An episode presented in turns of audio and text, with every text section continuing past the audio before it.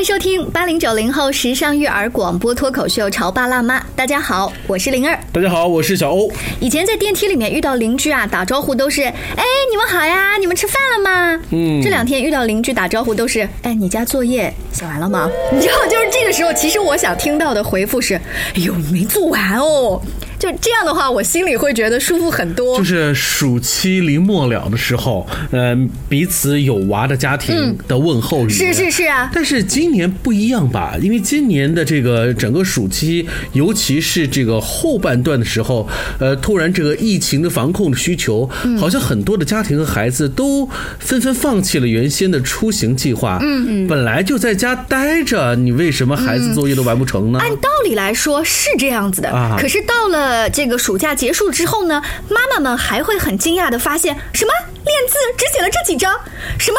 你们还有一个学习报告单，什么作文还有这么多篇没有写。所以你的意思是出不出去玩这些熊孩子们该拖还是拖，是吗？拖拖拉拉。眼看着要开学了，除了赶紧补作业之外呢，我们还需要着手做哪些新学期的准备工作呢？今天直播间就为大家请来了国家高级注册心理咨询师、国家高级家庭教育指导师莫涵老师。欢迎您，大家好，大家好。哎，莫涵老师，你看啊，嗯，下学期新的学年开始，我觉得像你家娃的这种状态，应该会更多的以复制的方式进行，因为双减政策的出台，很多的孩子可以像你家孩子一样，对，原先呃本来该有的这种轻松感，还会继续的到来。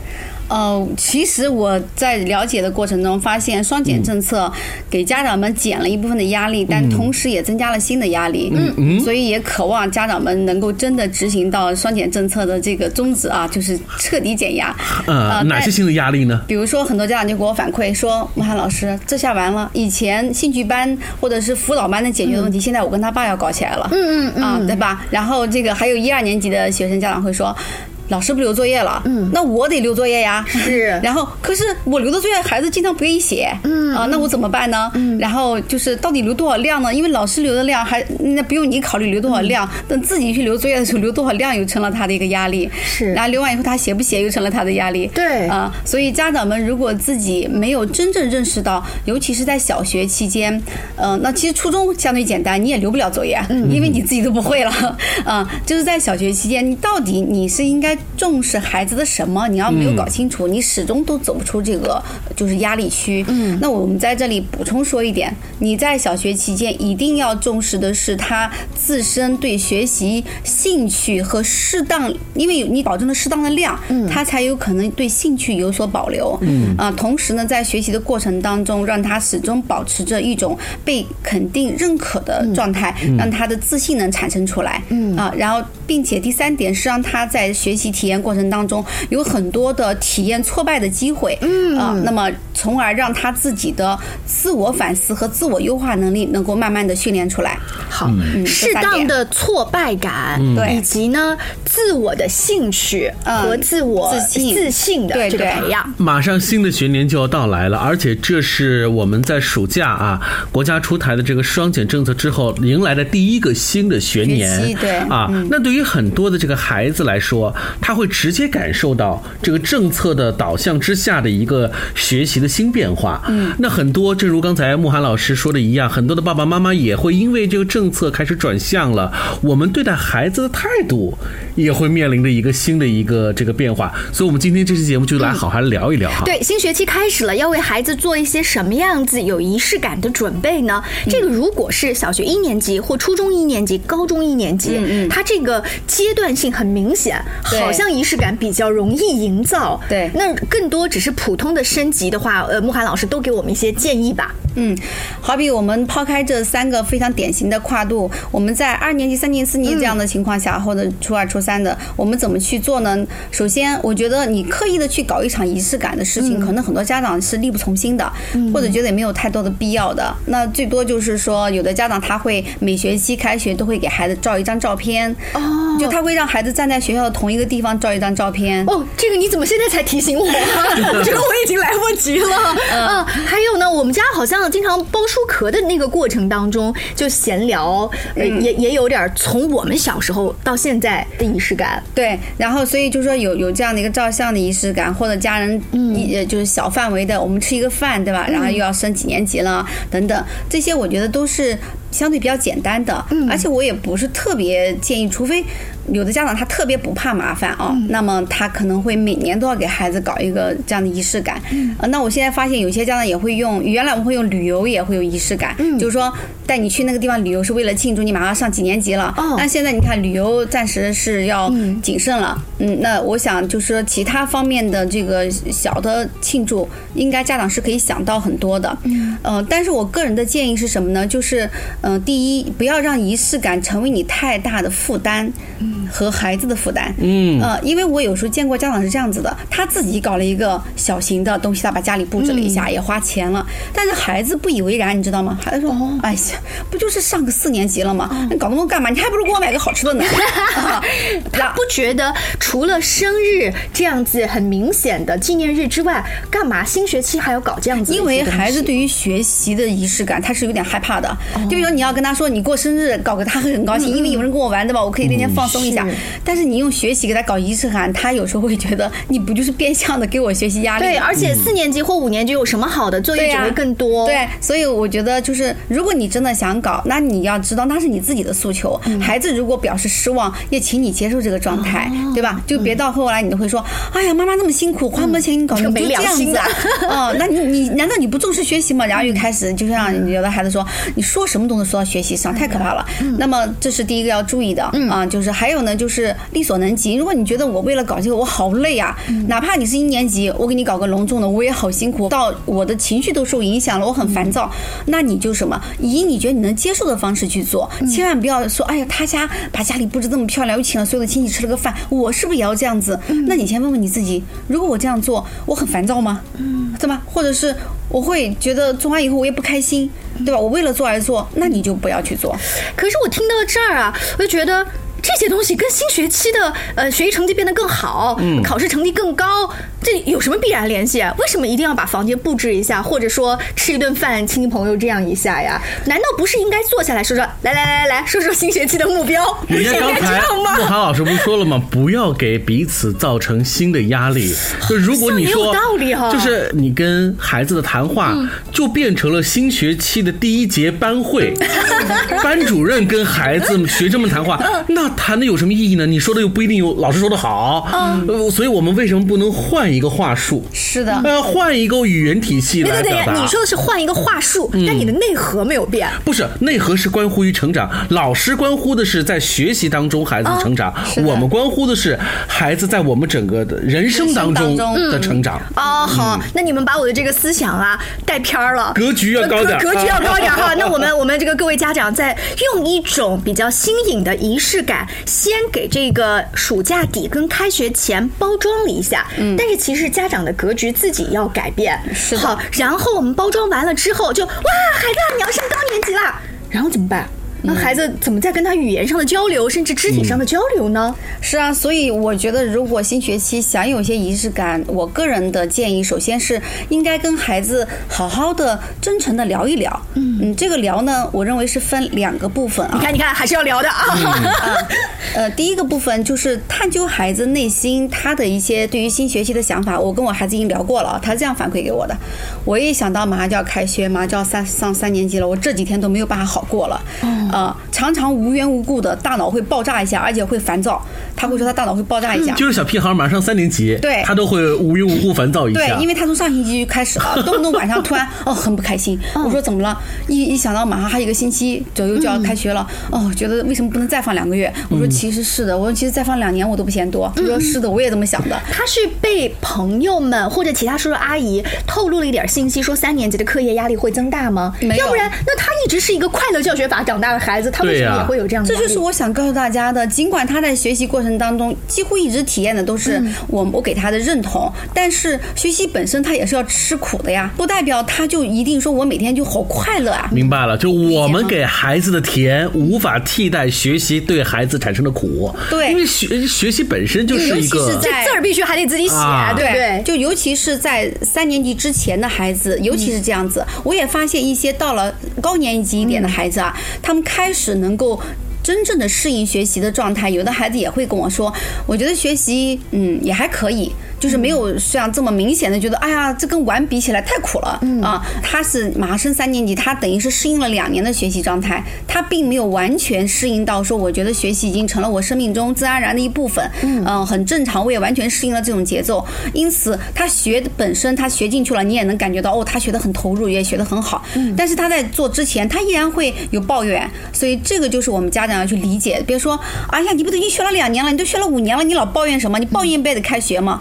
那你应该反过来想，就是说，为什么我今天要聊这样的一次私聊的一个谈话？其实目的不是让你去跟他聊什么，是让你去听他说什么，去理解他。所以我就跟他说：“我说是的，我都巴不得能放两年。我就在想，回到原始社会，我们每天打猎多好，对吧？就不用上学多好。”他说：“哦，是这样子的。”呃，然后就是我们俩就畅游嘛，畅游过以后也会我说心情更好一点。他说：“嗯，好多了，总算还有你理解我。”哦理解吗？他并没有说妈，所以我不上了呀。所以但是这个问题也没有解决嘛，对不对？呃，这个问题其实也解决了，啊是吗？你把他的情绪解决了，他的理性就回来了。就是疏导他的情绪对。就像那个小溪水又继续流了，对，然后所以我只是同理了他，这是我说建议的一次对话，因为很多孩子他可能还会有担心，比如说他可能会担心啊，马上写很多作文，要写很多字怎么办，对吧？因为三年级的作文字一定是比二年级的要多的嘛，对吧？还有就是题目越来越难了怎么办？包括我遇到一个男孩子，他是马上上高一了，他就说，我一想到高一，人家跟我说这高中三年我就要崩溃了，嗯啊，然后呢，而且爸爸之前还骗我说什么，你把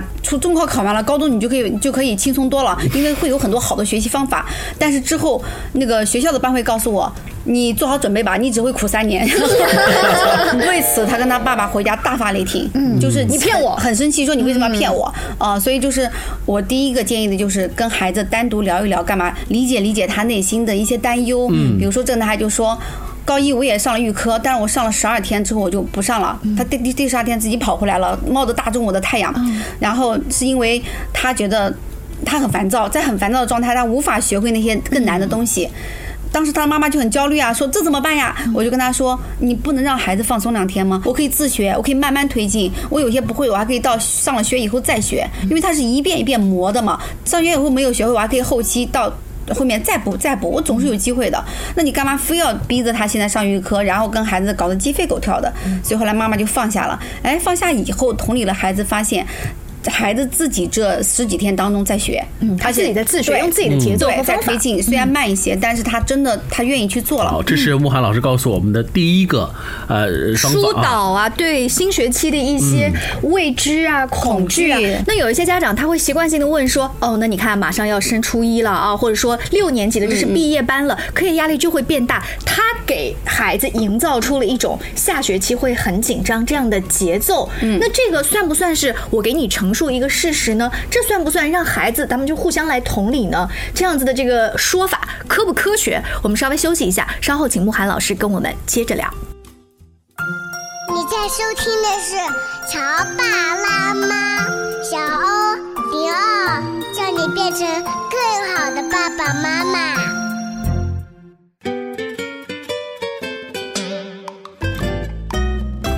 欢迎您继续回来。今天慕寒老师在直播间啊，给马上要开学的家长支一个招，我们要做一些什么样的仪式感？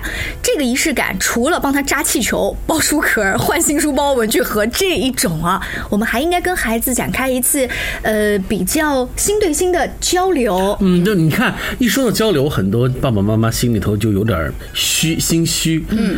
是往轻了说还是往重了说呢？嗯，你要说往轻了说，你刚才上半段的时候，说完了吧？对吧？你是骗我的。往重了说吧，你看。把他吓着。还没有上学，焦虑就已经先出来了。是的轻重我都不行，我到底该怎么？对一说谈话真的是头皮芝麻。对呀还不如以发号施令的方式，就以往那种最粗暴的方式，简单说，反正我该说的说完了，至于你听不听我就不管对，。那么有还有哪些很更好的方式呢？莫涵老师，我们欢迎你继续来告诉我们。好的，刚才说第一招就是说先做一个倾听者，第二招呢，我是建议开一个小型的家庭会议。嗯，一说到会议，千万不要搞得很严重啊，就是说就像开这个什么批判会一样。那么这个会议的目的是什么呢？这个会议的目的不是为了告诉孩子，你看你暑假有好多没有补上来吧，你答应的事也没有做到吧，所以你看你这个多糟糕，因此你后面得努力了吧。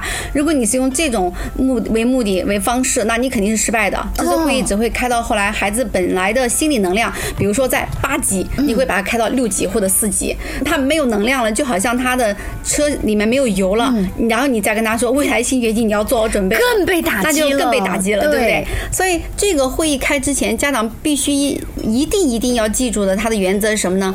我们开这个会是要一起总结一下，爸爸妈妈在这个暑假当中，分别我们两个人都看到了你有哪些的变化。这个变化一定是呃往成长和越来越懂事啊各方面去走。比如说昨天晚上我就带着一家人这样做了一场这样的小型的讨论。哦，嗯，爸爸就说，嗯，他发现孩子的情绪比原来要更稳定一些了。嗯啊，然后呢，爸爸还说到，觉得孩子这个暑假的作业，因为这个孩子马上上六年级了，是个男孩子，这个暑假的作业的整个写作过程没有之前那么痛苦了。他以前感觉天天他跟妈妈家里都是鸡飞狗跳的，所以这个孩子作业的配合度更高了。啊，第三呢，他感觉，嗯、孩子对于呃约定好的电子产品玩的这个时间的遵守，自律性增强了。嗯，爸爸总结了三点，我通常都建议家长，我说你一定要按照一二三来讲，就是你讲话要有条理性，那么你的孩子慢慢就会学会你讲话条理性。嗯啊，不然讲了半天都没有一个就是呃逻辑和条理，就会很混乱。那妈妈就说到孩子的英语背诵比原来要质量要高，呃，然后也说到孩子。做家务各方面比越来越懂事等等，那么每个人总了总结了三条，那我也是建议你至少每个人要给孩子总结三条，然后并且告诉他这些是爸爸妈妈呃非常认可而且看到的，嗯，因此不是表扬你是感谢你，嗯。啊也为你高兴，因为能看得到你自己在不断的呃自我要求，不断的努力，不断的进步，嗯，然后呢说完这些的目的就是为了让这个孩子觉得，你看这个暑假，呃我真的是做了很我收获多好多对，而且我们在一起总结一下我们学了哪些，比如说我背了二十首唐诗，对吧？我练了多少页的字，我写了多少口算题，等等等等，就一定是能总结出来的。然后再看，你看这个暑假你是不是收获很多？还跟小伙伴在一起玩耍，可能还在七月份提前出去旅游了，等等啊，学了什么技能、什么能力等等。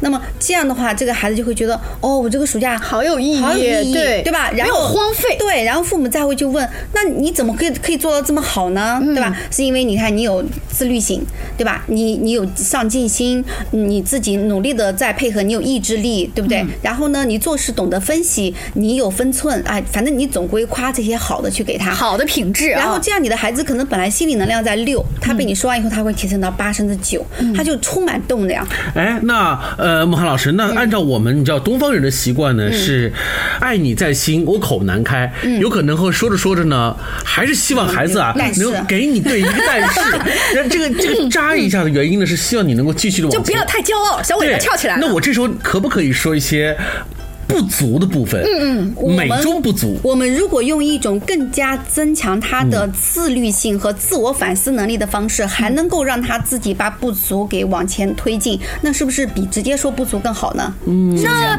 慕寒老师的意思是我们引导孩子，那你觉得哪一些地方你下个学期的话会做得更好？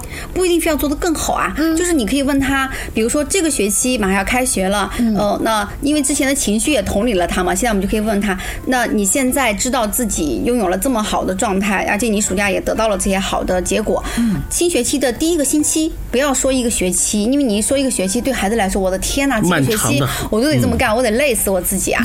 就是第一个星期，那你对自己有什么样的想法和计划呢？嗯啊，对吧？简单说一说，比如说你希望。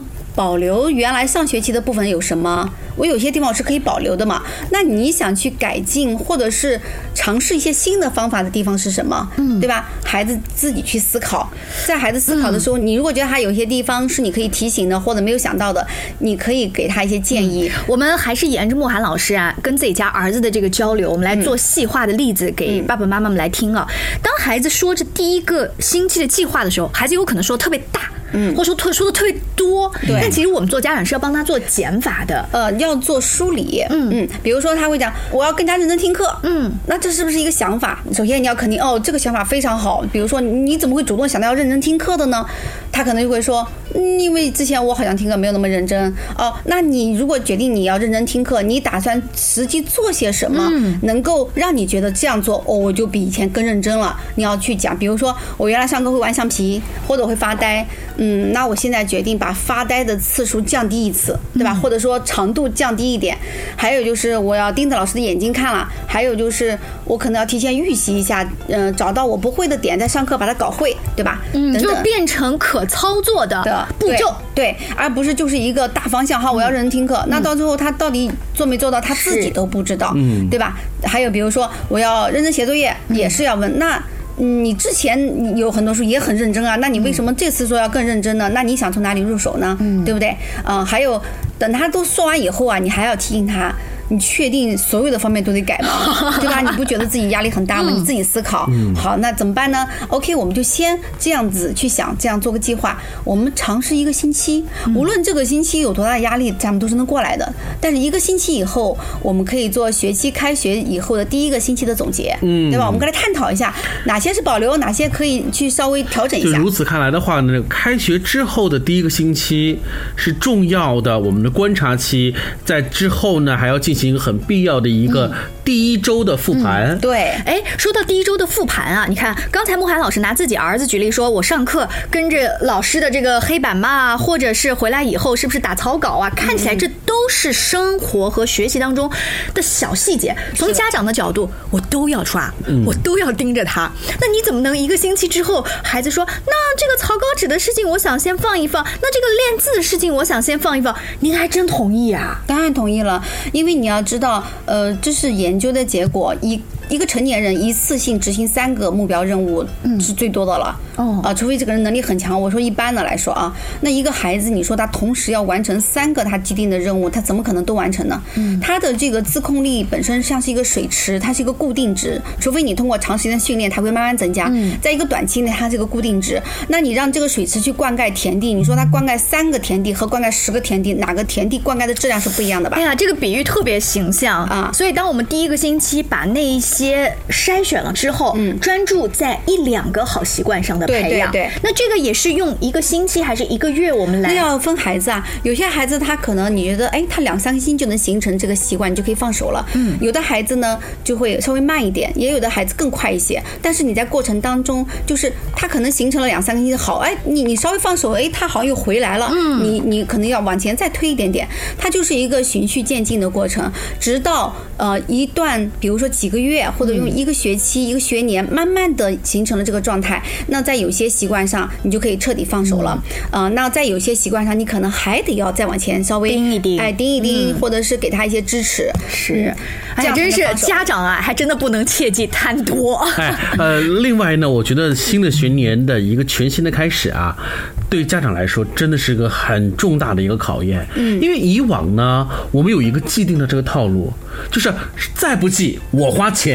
对，我哎，我我校外去解决，我家里饭不够吃，我到外面去补餐去，不不行，我喝中药。是的，但是现在你看，一个严管的措施到来，就导致了我们以往的这种生活的秩序发生了重大的改变。嗯对其实调整的真的绝不仅仅是孩子，是的是我们这些老谋深算，同时又很难改的这些老人家们，你不觉得呢？